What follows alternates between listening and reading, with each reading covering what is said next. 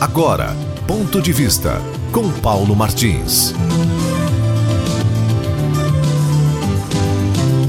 O Ministério Público Federal, em Juiz de Fora, Minas Gerais, se manifestou no último final de, final de semana, ah, entre quinta e sexta-feira, pelo arquivamento do segundo inquérito que apura a possível participação de terceiros no atentado cometido contra o então candidato à presidência da República, Jair Messias Bolsonaro, em setembro de 2018. Olha, na manifestação enviada à Justiça em Juiz de Fora, por parte do Ministério Público Federal, após analisar a investigação, diz que concluiu que Adélio Bispo de Oliveira concebeu, planejou e executou sozinho o atentado. Segundo o inquérito, Adélio já estava em juiz de fora quando o ato de campanha foi programado. Portanto, ele não se deslocou até a cidade com o objetivo de cometer o crime. Se deslocou para quê então? Ele não mantinha relações pessoais com nenhuma pessoa em juiz de fora.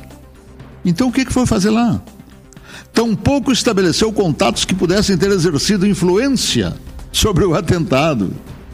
E não efetuou ou recebeu ligações telefônicas ou troca de mensagens por meio eletrônico com possível interessado no atentado ou relacionadas ao crime.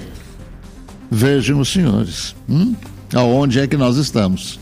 O Ministério Público Federal, em Juiz de Fora, entendeu que o candidato a assassino desfrutava de uma situação normal, mesmo estando desempregado e de porte de cartões de crédito em seu nome, portando considerável quantia de dinheiro, hospedado em fino hotel, viajado de avião não tendo nada, absolutamente nada que justificasse a sua viagem a juiz de fora, e tão pronto foi preso.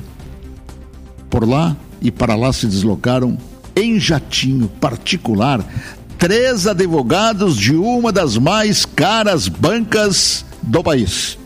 Assim é que, se a justiça acatar esta recomendação de arquivamento, convenhamos, hein? Os homens de bem deste país terão que se convencer que estamos definitivamente deserdados do que se entende por justiça.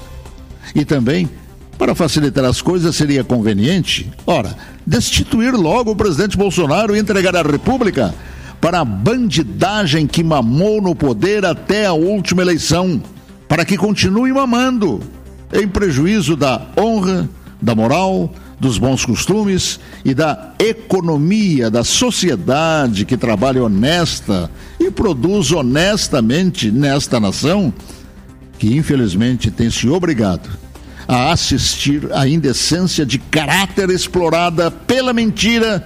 Vejo vocês, até mesmo através de desgraças, como a chamada de coronavírus. Ponto de vista com Paulo Martins.